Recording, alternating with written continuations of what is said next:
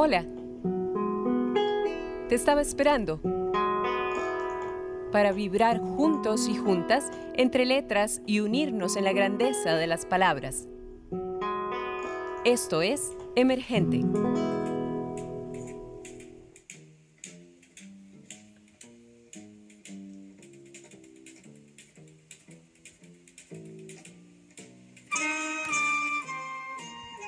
Yo nunca había pisado la luna, ni tú habías dejado besos en la alambrada. No fuimos titular del New York Times. Exhibían el índice y olvidaban el cielo que nos prometían detrás de las ventanas. No vimos que teníamos la primavera brotando en cada rincón de la casa. para ver los detalles de algunas pinturas hay que alejarse unos pasos o una vida. Entonces surgen en las arrugas de una mujer el hijo muerto, el abuso, el amor perdido. Creí que tampoco había viajado a lomos de una estrella, hasta que me separé unos años de las fotos. La luna siempre había estado en tu lado de la cama.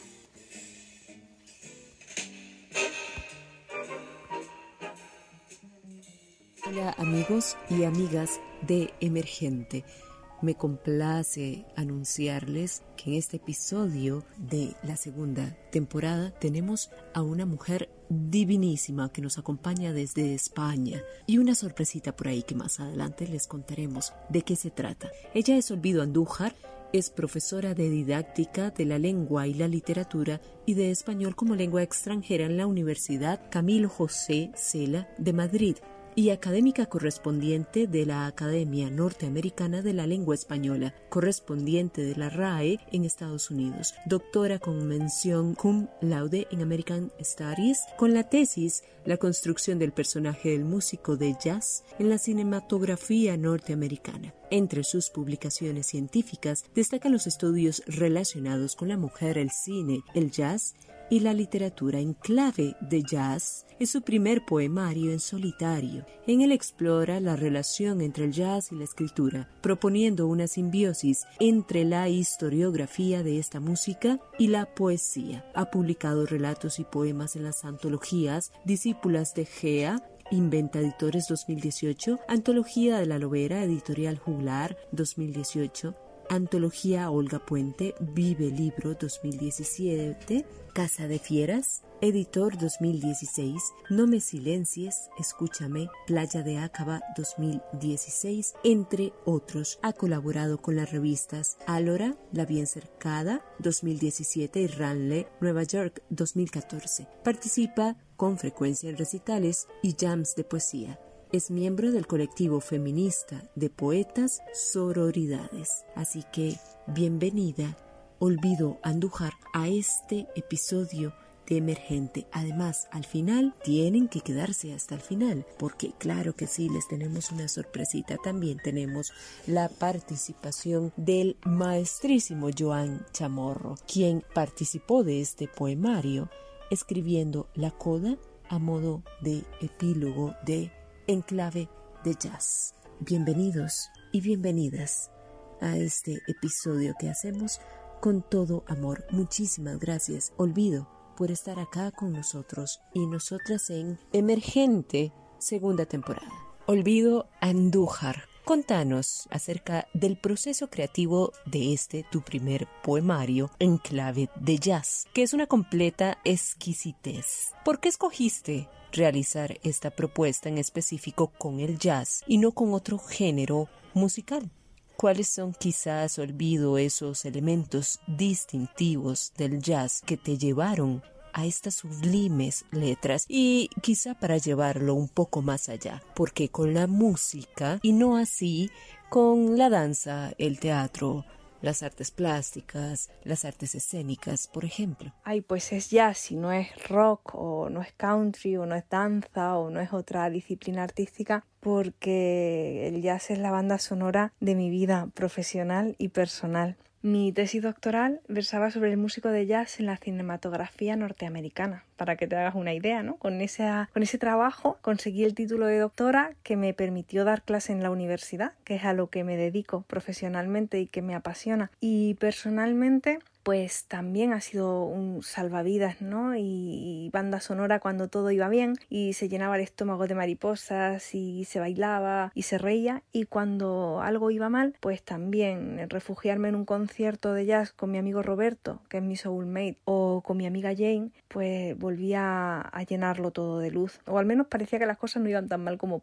podíamos pensar. Así que bueno, pues cuando los cimientos de la casa emocional empezaron a venirse abajo, pues también sonó jazz. Este poemario en clave de jazz es el diario de un duelo en el que, como digo, todo se me vino abajo en un momento dado y la forma de escribir mi dolor para poder mm, sobrevivir, supongo, y no ahogarme, pues se fue este poemario. Y bueno, mientras escribía mi dolor, también sonaba jazz. En un momento dado, pues ordené los textos que tenía, los poemas, y me di cuenta de que Wendy funcionaban como una conversación o un duelo de solos. ¿Sabes? En estos conciertos de jazz, en ese momento mágico que el pianista se queda solo y hace magia y el público aplaude y entonces entra el saxofonista y hace otro solo maravilloso, ¿no? Y se da ese duelo musical, dialéctico, maravilloso. Al ver mis poemas vi que, que habían funcionado como esa respuesta o esa conversación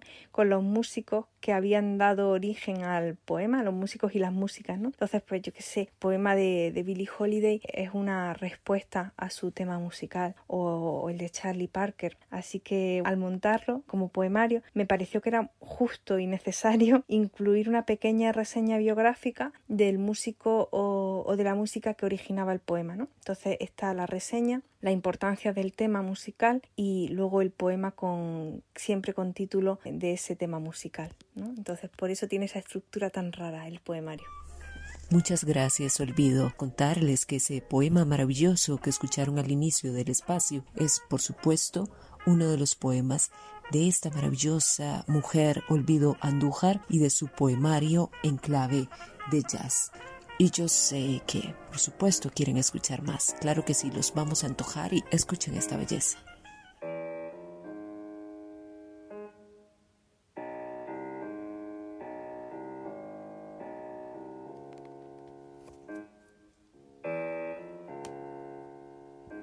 Dicen que la pierna amputada sigue doliendo un tiempo, que te pican los dedos de los pies que el frío se cuela por la manta y también agarra al empeine que fue desterrado del latido. El médico nunca te asegura si dolerá una semana, una vida, en los cumpleaños, en septiembre o con cada tortilla de patatas. Solo que era necesario el corte que el tiempo y el diagnóstico están de su lado, que no la necesitas. No solo eso, que puede matarte el descuido, la descomposición, el silencio. Sigue doliendo, aunque ya no esté, aunque solo sea carne muerta y la vida siga sin todos sus tendones. Dicen que la persona amada también sigue doliendo un tiempo.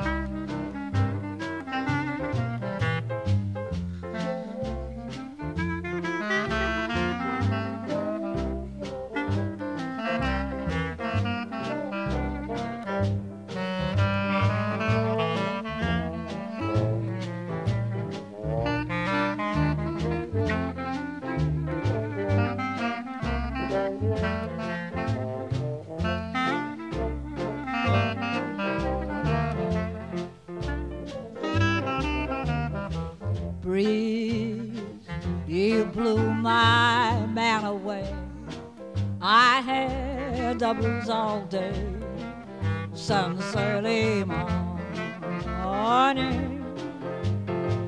You came, I whispering through the trees. Oh, when I woke up this morning, he was gone. Breeze, you took him from my side. He was my joy and pride. So you're my breeze. Hear me begging you upon my knees. Please blow him back, sweet evening breeze. Blow my baby back to me.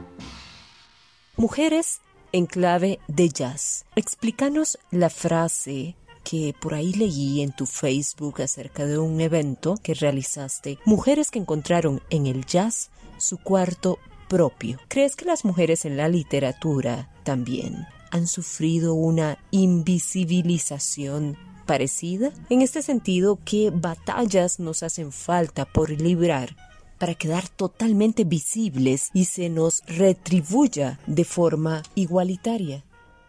Este evento efectivamente se llamó Las mujeres de enclave de jazz cuando el jazz se convierte en un cuarto propio, ¿verdad? En la Fundación Entre Dos.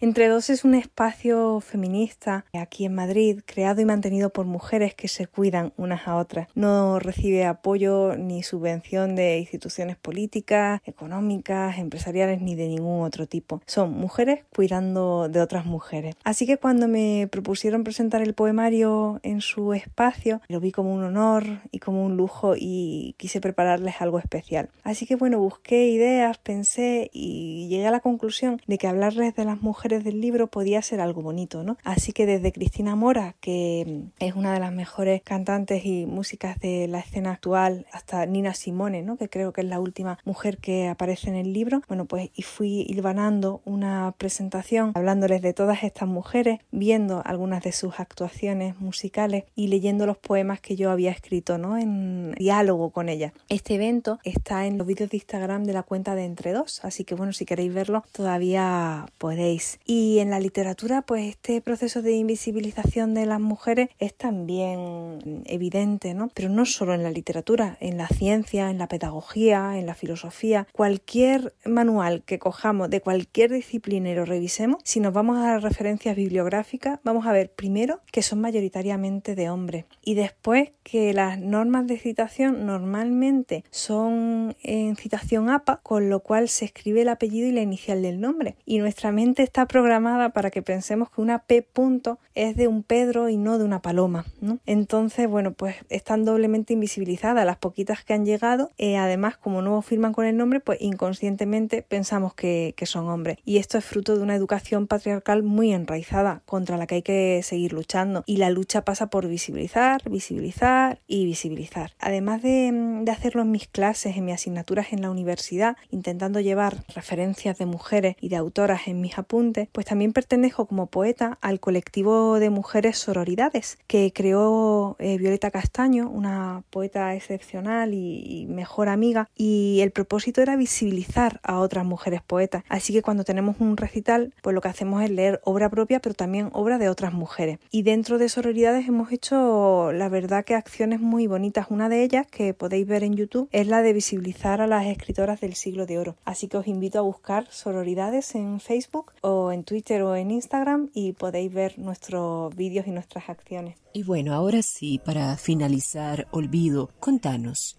La continuidad del ejercicio poético produce a corto o largo plazo un cambio de conciencia, además de que nos contés cómo podemos conseguir en clave de jazz. ¿Y qué más viene de olvido? ¿Cuáles son tus proyectos presentes, venideros? Muchísimas gracias, Olvido, de corazón. Muchas gracias por compartir con nosotros y nosotras en este espacio de emergente. Indudablemente creo que, mm, que, es un poco al contrario de lo que sucedía en el aguafuerte de Goya, aquel del sueño de la razón produce monstruos. Creo que el sueño de la lectura de la poesía es muy similar al de la filosofía, que ambas te van moviendo las piezas, reordenando la conciencia, llenando huecos, dándote herramientas para dar respuesta ¿no? a, a dudas, a, injusticias, etcétera. Creo que la lectura nos hace personas más justas y más buenas. Estoy convencida. A lo mejor es porque soy profesora de didáctica de la lengua y la literatura, ¿no? Y, y siempre llevo la literatura a mis clases. Además de la lectura poética, la escritura supone un compromiso añadido y brutal con la honestidad que creo que no está en otro género, o al menos de una, no de una forma tan, tan evidente, ¿no? Cuando escribes un poema y lo lees, te presentas desnuda. Está toda tu alma todas tus vísceras ahí sin, sin, un triste trapito que ponerse encima. En cambio, con un cuento, con una novela, estás más vestida. A veces vas con un abrigo de muchas capas, ¿no? Y con todos los complementos. Que sí, que respondiendo a tu pregunta, creo que, que, sin duda, ¿no? La poesía nos amolda mucho la conciencia, me gusta. Y bueno, para conseguir en clave de jazz, aquellos que estéis interesados, pues lo más sencillo creo que puede ser a través de la web de la editorial, de la Astura Ediciones, porque tienen servicio de venta internacional. Así que da igual desde donde queráis leerlo, las editoras os lo hacen llegar con mucho amor y mimo. Y bueno, ojalá que, que lo adquieran y que les guste mucho. Y bueno, con respecto a proyectos futuros, ya para cerrar esta conversación, que quisiera que no acabara nunca, porque me lo estoy pasando muy bien y estoy muy a gusto, pues tengo el corazón llenito ¿no? de proyectos. Me ilusiona mucho, en concreto, un podcast cerca de libros y educación que estamos haciendo, planeando, planificando con Fernando Trujillo y David Álvarez, que son, bueno, pues para mí dos referentes en el mundo de la educación. Además de estos, pues son dos sabios, dos hombres generosísimos, divertidos, todos los días me arrancan eh, dos o tres sonrisas y es un lujo, la verdad, trabajar y planificar esto con ellos. Estoy muy ilusionada con nuestro podcast, que va a tener mucho de utópico y de lectura y de educación. Y literariamente ando con dos proyectos en la cabeza muy distintos, hilvanando. Uno tiene aroma de cocina, en el que quiero recuperar la gastronomía desde un punto de vista poético, y el otro tiene alma de biografía. Así que nada, Wendy, te mantendré informada de ellos si te interesa. Un abrazo muy grande y muchísimas gracias por invitarme a estar contigo. Un día rompes un jarrón, por ira o por torpeza pero lo rompes. Después te arrepientes, te sientes mal, compras todos los pegamentos en la ferretería de la esquina, te pides perdón por si acaso los jarrones rotos fueran sensibles a las disculpas, pero el jarrón sigue roto, hecho añicos, polvo de estrellas. Y tú tienes que aprender a vivir con la angustia de saber que tienes la terrible capacidad de romper jarrones, por ira o por torpeza.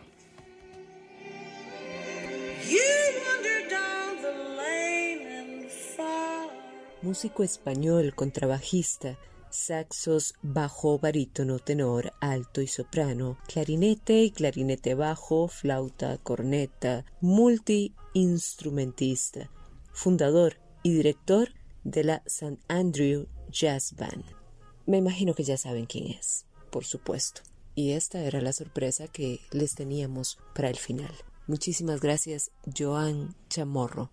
Bienvenido. Joan, escribiste la coda a modo de epílogo de este maravilloso poemario de Olvido Andújar. Contanos, por favor, qué encontramos en este poemario. Contanos para aquellas personas que aún todavía no tenemos el placer de tenerlo acá en nuestras manos. ¿Qué podés escuchar, sentir, qué podés olfatear a leer a olvido y por qué consideras quizá importante desde la formación musical establecer vínculos con las otras ramas artísticas, tener quizá artistas con una formación más integral. Y por qué no solo dejarse llevar a lo mejor allí es donde surge lo mejor, ¿no? Y claro que queremos escuchar tu música con la lectura de un poema de Olvido Andújar. Muchísimas gracias, Joan. Un fuerte abrazo.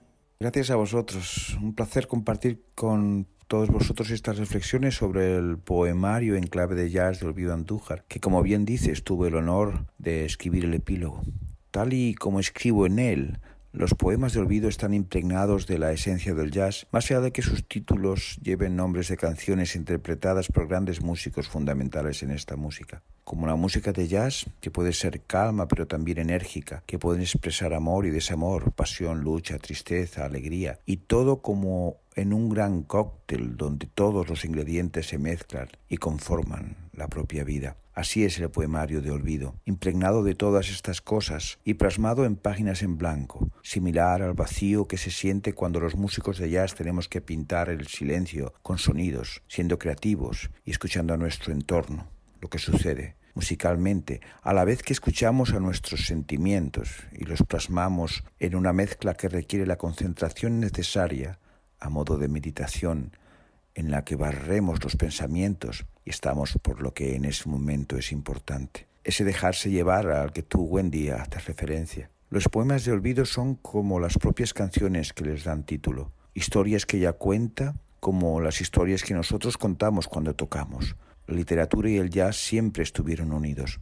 El jazz es una música viva, difícil, por no decir imposible, de plasmar en un papel, llena de matices que son difíciles de capturar esos solos de Charlie Parker, de John Coltrane, de Thelonious Monk, de Ben Wester, esas voces profundas y maravillosas llenas de pequeños detalles, forjadas a través de las experiencias de sus dueñas y dueños, como Billy, como Sarah, Ella o Chet, imposible de plasmar en una partitura, pero paradójicamente retratadas en los poemas de olvido, con quizás más precisión que la propia notación musical, porque hablamos de vida, cuando hablamos de jazz, cuando leemos a esos grandes músicos que nos propone Olvido, cuando escuchamos los poemas que Olvido nos escribe.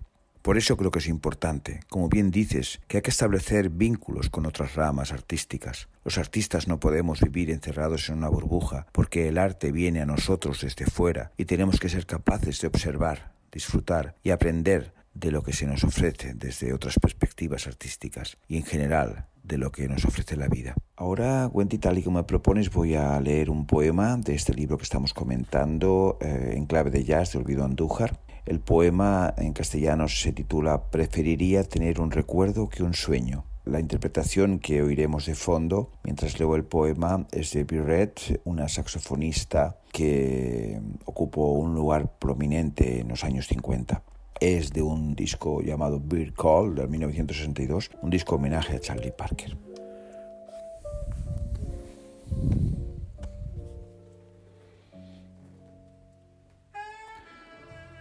Supongo que tampoco habrá sido fácil para ti subir las persianas cada día y que yo no estuviera en tu proa. Preferir los recuerdos y desechar los sueños a los que habíamos puesto nombre al menos al principio.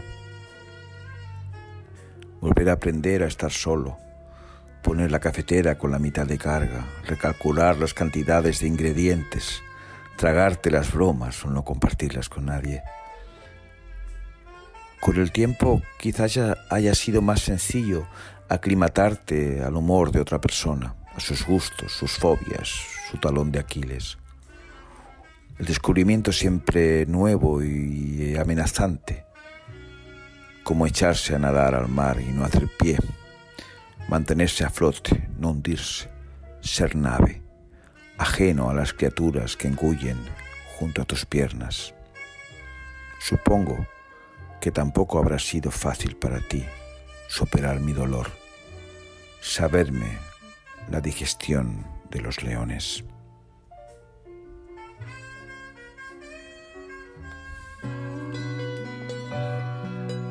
Emergente, un programa en coproducción con Radio U, Universidad de Costa Rica.